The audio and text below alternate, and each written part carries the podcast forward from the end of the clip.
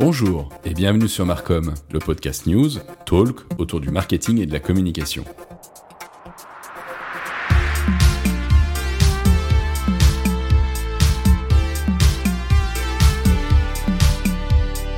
Chaque semaine, au sein de cette émission, vous aurez une revue de presse avec les principales actualités de la semaine. Et tous les mois, je vous proposerai également un débat avec un ou une spécialiste, soit du marketing, soit de la communication, afin de débattre avec elle ou lui sur les grands enjeux que rencontre aujourd'hui notre secteur. Allez, c'est parti, on lance le podcast.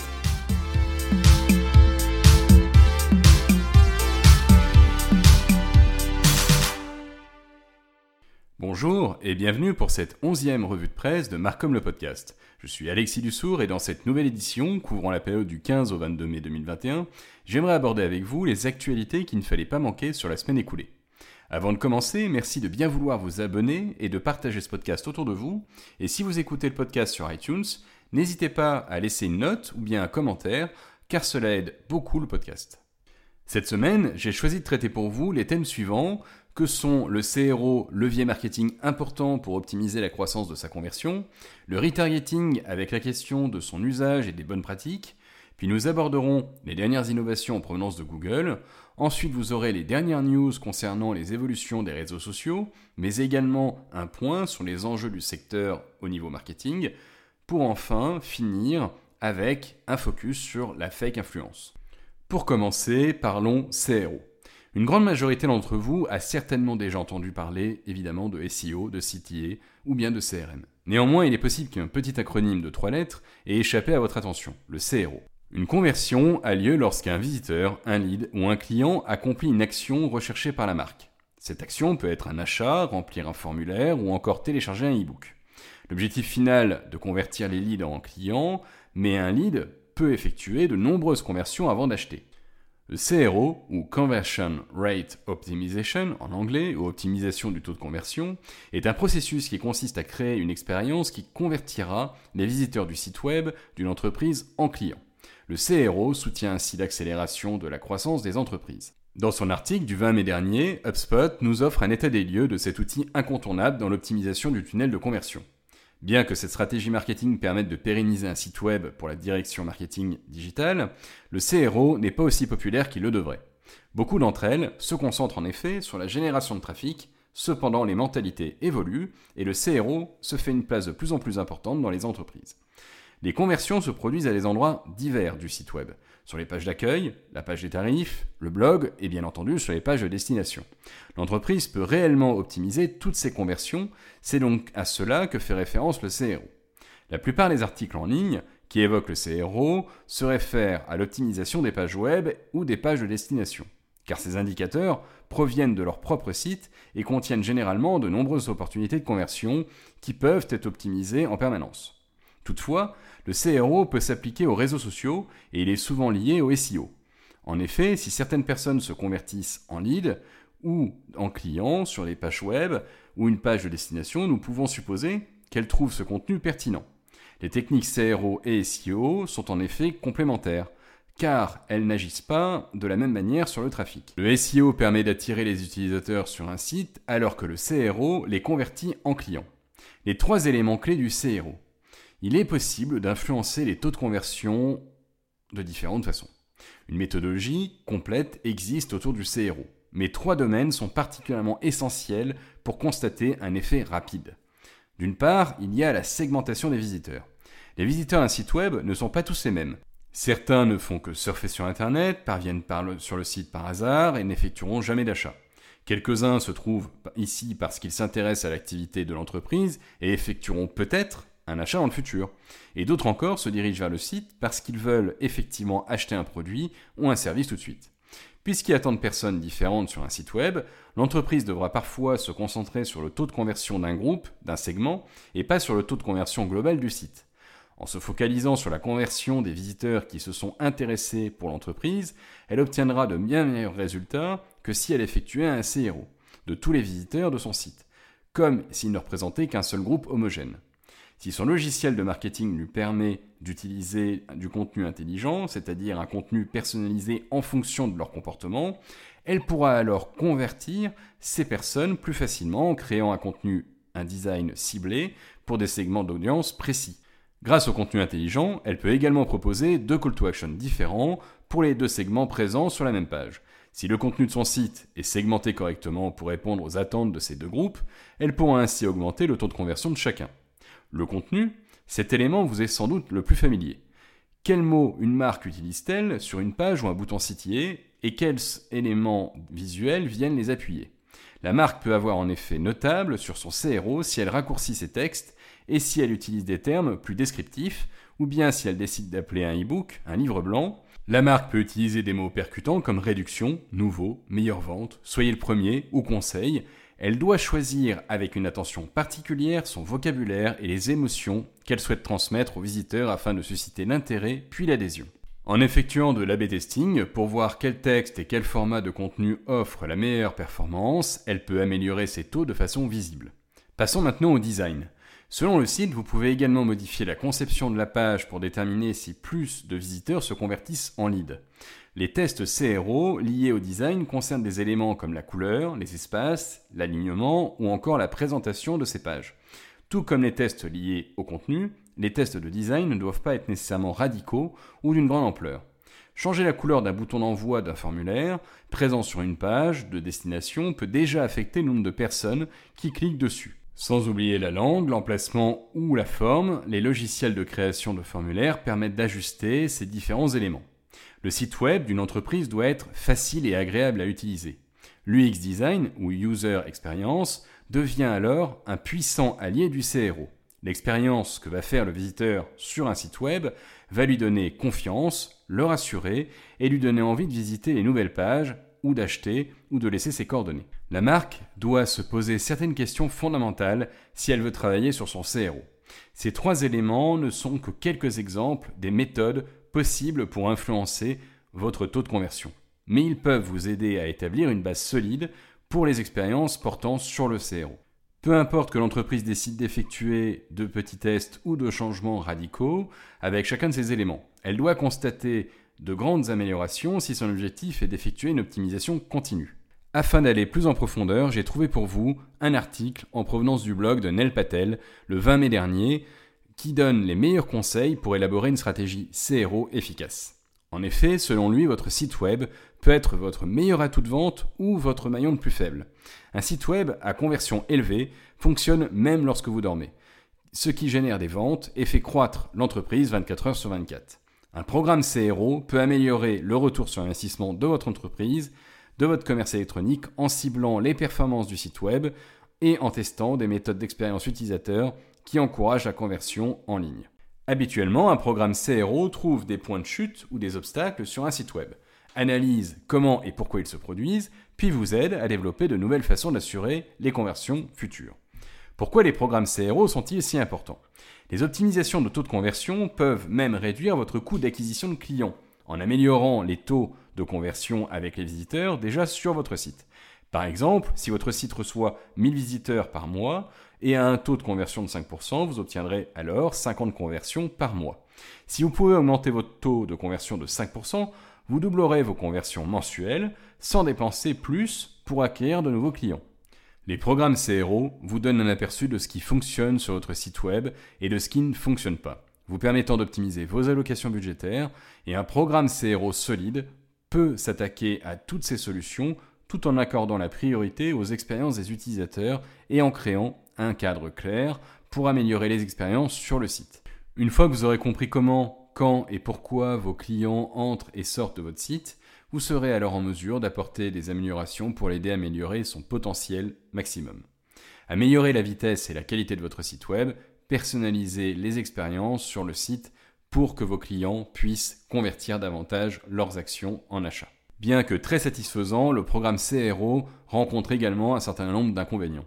En effet, les programmes CRO peuvent être coûteux et prendre du temps, et il ne s'agit pas de gains rapides, mais plutôt de tests continus, d'optimisation et de formation pour les entreprises avec un budget serré, ou celles qui n'ont pas le temps de superviser ces programmes, le CRO peut alors finir par être insatisfaisant et frustrant.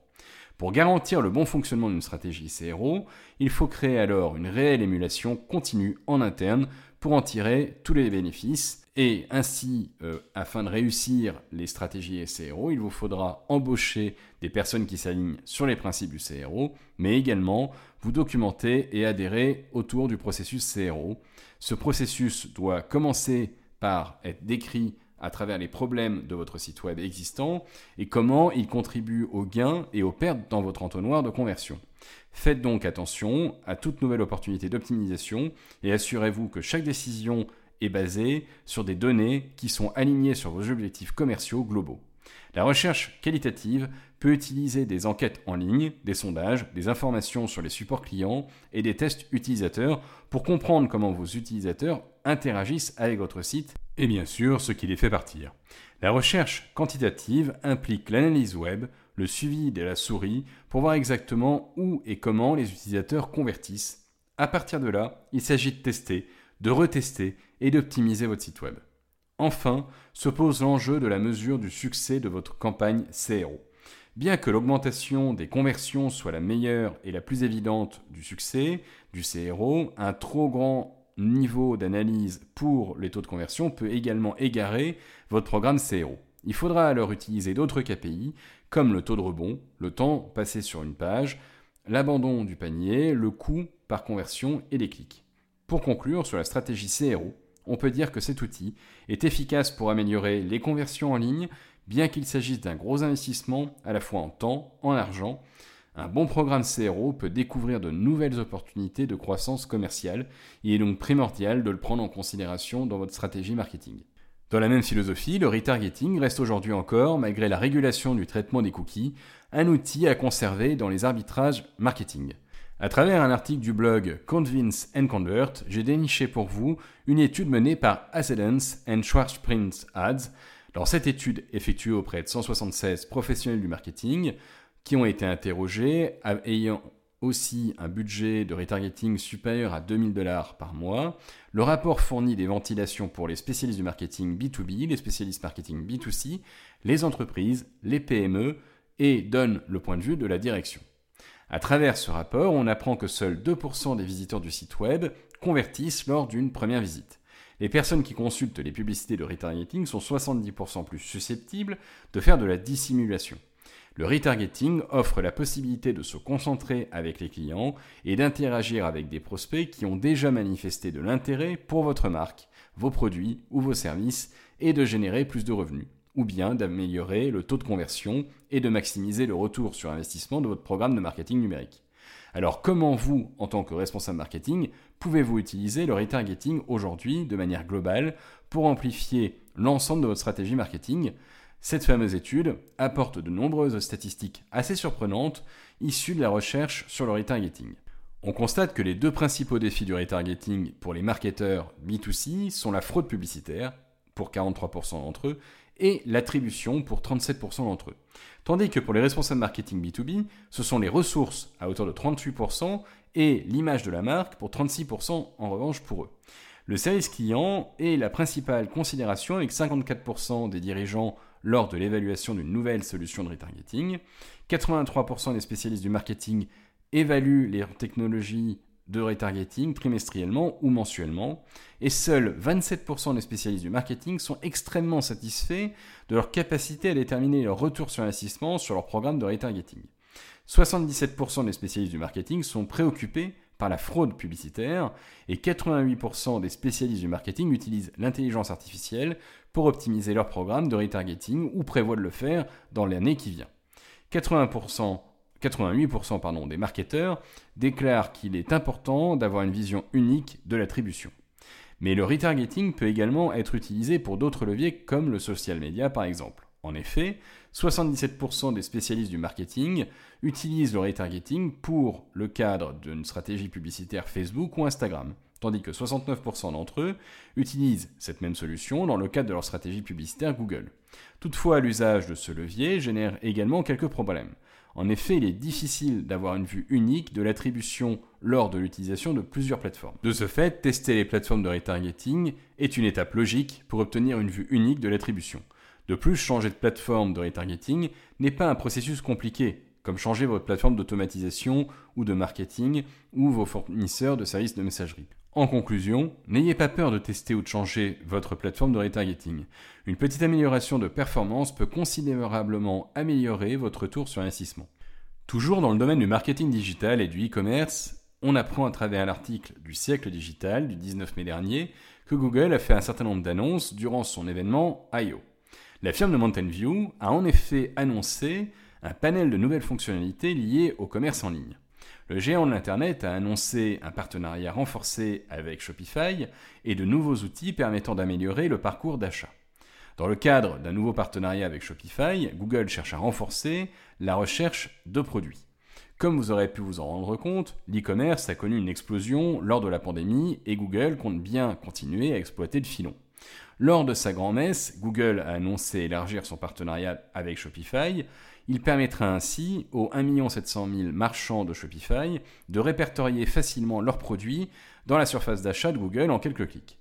Bien que peu de détails aient encore filtré sur ce partenariat, l'action Shopify a tout de même bondi de 4% à la suite de l'annonce. Le renforcement de ce partenariat montre effectivement tous les efforts de Google pour se développer dans le commerce en ligne. L'entreprise a en effet constaté une augmentation de 70% de la taille de son catalogue de produits et de 80% de nombre de commerçants sur sa plateforme au cours de l'année écoulée. Du coup, Google souhaite ainsi devenir un véritable assistant pour la découverte de produits en ligne via son Shopping Graph, un modèle de données triant et rassemblant les informations provenant de différents sites web, permettant ainsi de fournir les comparaisons de produits les plus pertinents, les listes d'avis les plus détaillées et ainsi aider les consommateurs dans leur parcours d'achat. Parmi les différentes fonctionnalités présentes, Google a également annoncé une nouvelle fonctionnalité intitulée Rechercher dans cette capture d'écran au sein de Google Photos.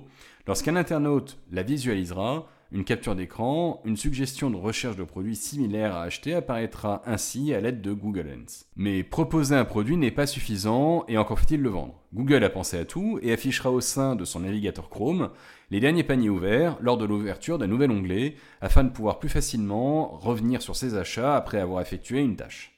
Enfin, le géant travaille également sur un nouveau processus qui permettra aux utilisateurs de lier leur programme de fidélité préféré à leur compte Google en mettant en évidence les offres et les options d'achat disponibles, permettant ainsi de contribuer à renforcer la connexion entre les marques et les consommateurs. Cet ensemble de nouvelles fonctionnalités devrait permettre à Google de mieux concurrencer Amazon, qui a consenti à de très lourds investissements pour devenir un incontournable des achats de produits en ligne. En réduisant les frictions lors d'un achat au minimum, la société compte bien conserver ses parts de marché. Toujours via ce même événement, on apprend via le blog du modérateur du 21 mai dernier que le groupe Google développe également une solution pour son outil Google Ads. En effet, elle a mis en place une solution permettant de diffuser des publicités directement à travers les applications. Celles-ci pourront être diffusées exclusivement sur mobile, permettant de distribuer une publicité mettant en avant votre application sur le réseau de recherche Google Play, YouTube, Display, Discover ou encore via 3 millions de sites partenaires. Or, même si le mobile prend une place importante, plus de 46% du temps total des internautes est passé sur ordinateur, selon Google. Et en ce sens, les campagnes d'application pourront désormais aussi être diffusées sur ordinateur également. Lorsque les annonceurs ciblent les utilisateurs Android, les campagnes diffusées sur ordinateur offriront la possibilité d'installer directement l'application si un appareil est lié au compte Google Play de l'internaute. Les utilisateurs peuvent finalement facilement installer l'application sur leur mobile. Cette nouveauté sera déployée automatiquement en juin, ce qui signifie que les annonceurs n'ont aucune démarche spécifique à faire pour bénéficier d'un affichage de campagne Android sur desktop. Enfin, via son intervention, Google cherche aussi à améliorer le taux de fidélisation de vos clients avec les liens profonds. Les liens profonds sont des URL de destination qui, sur une annonce, redirigent l'internaute vers une page précise de l'application. Selon Google, ces liens permettent de doubler votre taux de conversion moyen grâce à une expérience publicitaire personnalisée. Les liens profonds augmentent considérablement votre taux de conversion afin de faciliter la création de liens profonds. Vous pourrez alors utiliser les validations de liens profonds ainsi qu'un outil pour calculer leur impact et retrouver directement l'onglet Outils de Google Ads. Parallèlement, Google a également mis en place un nouvel insight, l'attribution basée sur des données. Celle-ci permettra de mieux comprendre les canaux et les publicités les plus efficaces dans le cadre des campagnes pour applications qui intègrent des liens profonds. Marketing digital toujours, parlons maintenant des réseaux sociaux. Dans son article du 18 mai dernier, on apprend via Siècle Digital que Snapchat estime que la réalité augmentée sera un vecteur de sa croissance. Selon le petit fantôme, la réalité augmentée va prendre une place de plus en plus importante dans les années à venir. Snapchat veut se positionner en acteur clé de ce changement. Le réseau dévoile un rapport dans lequel il montre l'évolution rapide de la réalité augmentée.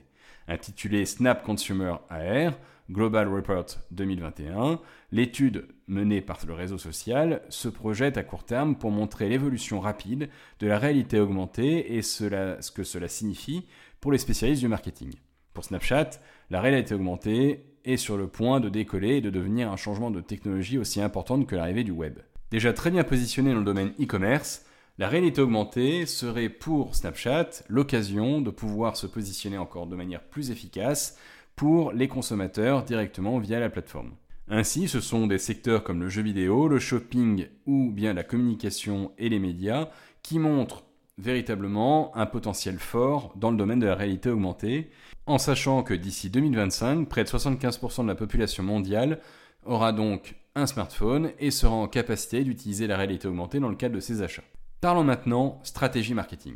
Dans son article du 18 mai dernier, le blog Marketing Prof nous fournit une synthèse de l'enquête B2B Marketing Monitor, étude menée à travers le premier trimestre 2021 par B2B International, une agence spécialisée dans, les études de marché interentreprise et faisant partie du Merkel B2B. À travers cette enquête effectuée de manière internationale, on en apprend plus sur les comportements des directions marketing vis-à-vis de leurs priorités entre marque et expérience client.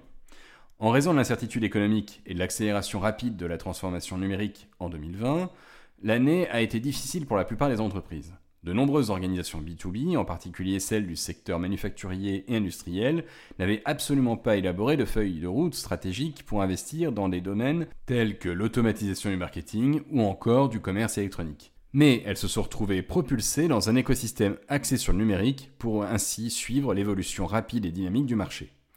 Ainsi, construire, renforcer les relations clients dans un monde numérique est cité par 55% des spécialistes du marketing B2B d'entreprise comme un défi. La proportion des points de contact interhumains dans un parcours de l'acheteur a considérablement diminué, car les acheteurs B2B utilisent davantage d'outils numériques pour rester informés, rechercher de nouveaux fournisseurs ou bien encore évaluer les options comme demander des produits, etc. Sans surprise, 54% des marques B2B ont du mal à se connecter avec les clients sur le plan émotionnel et pour susciter un engagement plus élevé de la marque.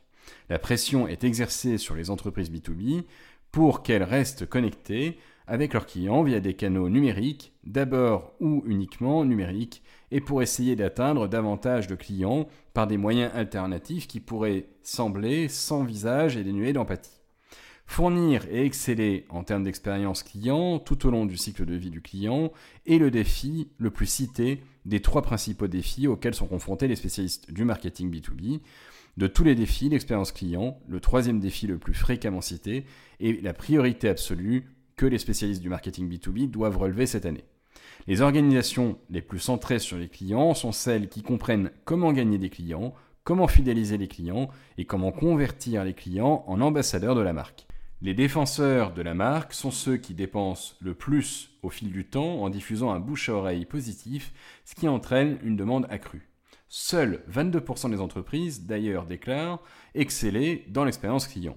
Et cette cohorte est nettement plus susceptible que ses homologues de mesurer la valeur de la durée de vie du client comme mesure de fidélité client. En d'autres termes, ceux qui savent comment s'adapter offrent l'opportunité à leur entreprise d'avoir un cycle beaucoup plus long en termes de vie du client dans l'entreprise. Sur 9 des 10 domaines de pratique marketing testés, seul un quart et un tiers des marques B2B se notent bien, ce qui indique que les performances globales du marketing B2B sont médiocres. Bien que fournir une excellente expérience client tout au long du cycle de vie soit le principal défi marketing à relever, la génération de la demande et le renforcement de la position de la marque ont dépassé l'expérience client et la fidélité en tant que principale stratégie marketing ciblée cette année.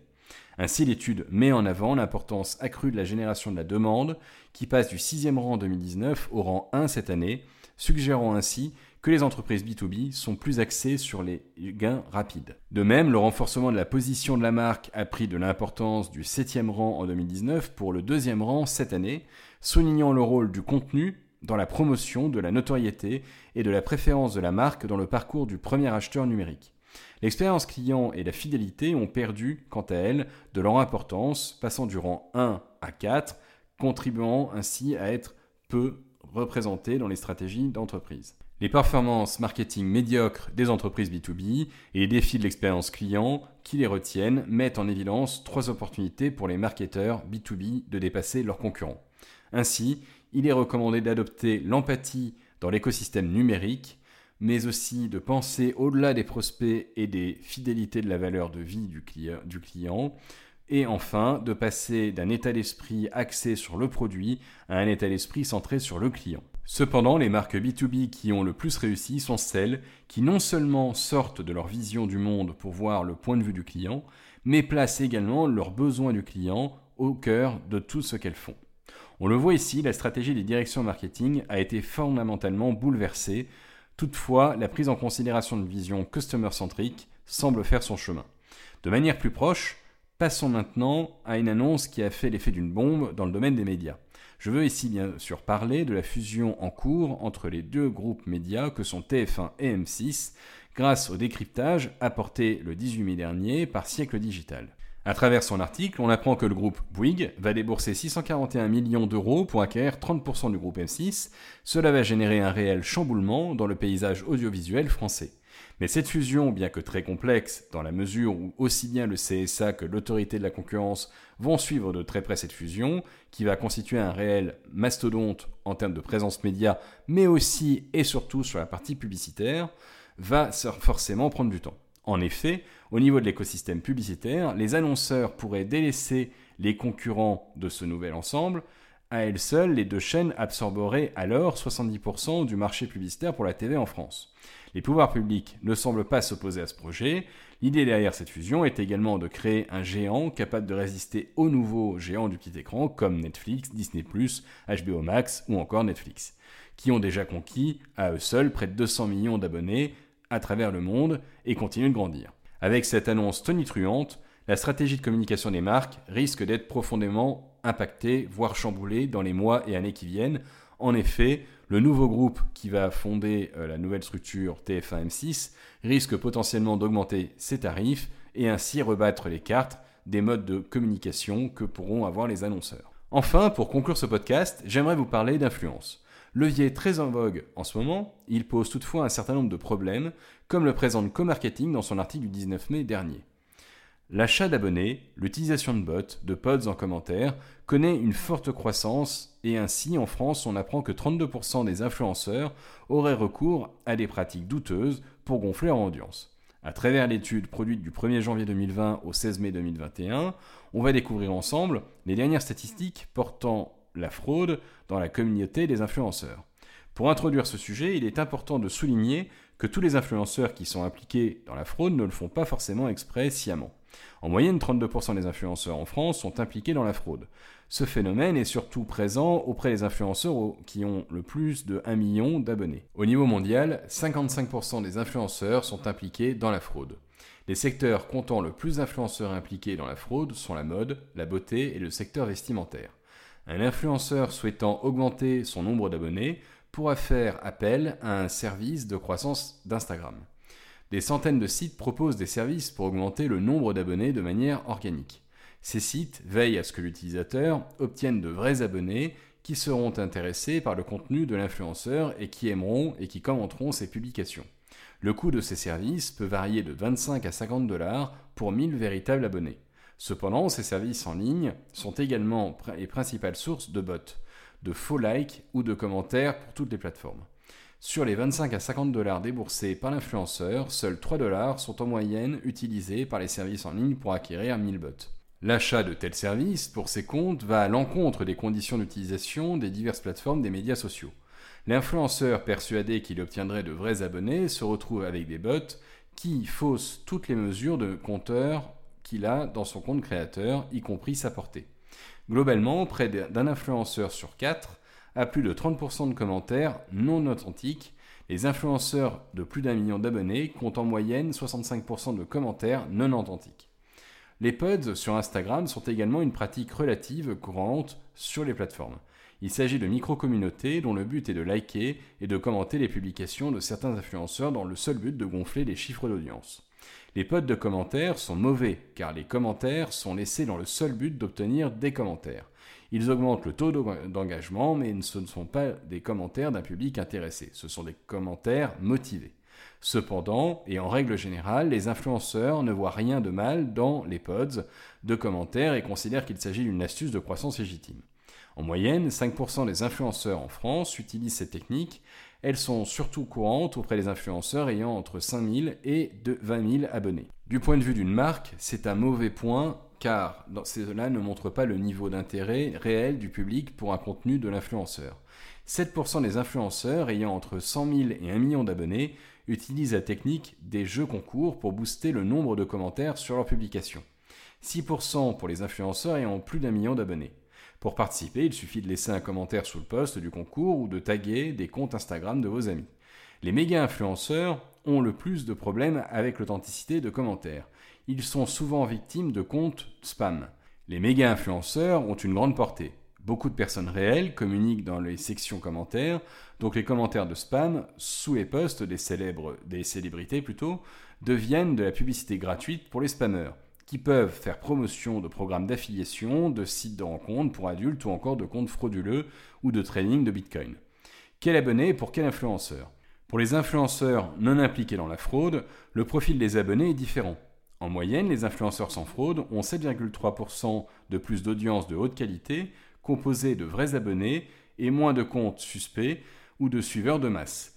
Cela peut sembler insignifiant, mais nous parlons de se faire de la publicité sur un compte comptant 200 000 abonnés, par exemple. Alors 7,3% représente 14 000 vrais abonnés, et si la campagne de marketing d'influence du compte plusieurs dizaines d'influenceurs, alors nous parlons de centaines de milliers de vrais abonnés. Si ces 7,3% peuvent paraître insignifiants, il faut quand même remarquer qu'en multipliant ces 7,3% par le nombre d'influenceurs concernés, cela représente quand même un potentiel intéressant pour les marques. Force est de constater d'ailleurs que dans quelques semaines, je vous ferai un débat avec des spécialistes du domaine de l'influence avec lesquels j'aborderai ce sujet. Et voilà, c'est la fin de ce podcast, un petit peu plus long que les précédentes revues de presse. Je vous remercie de l'avoir écouté jusqu'au bout. Je vous invite à vous abonner au podcast pour ne rien louper des prochaines actualités du marketing et de la communication, sachant que dans les prochaines semaines vont sortir de nouveaux sujets qui devraient, j'en suis sûr, vous intéresser. À très bientôt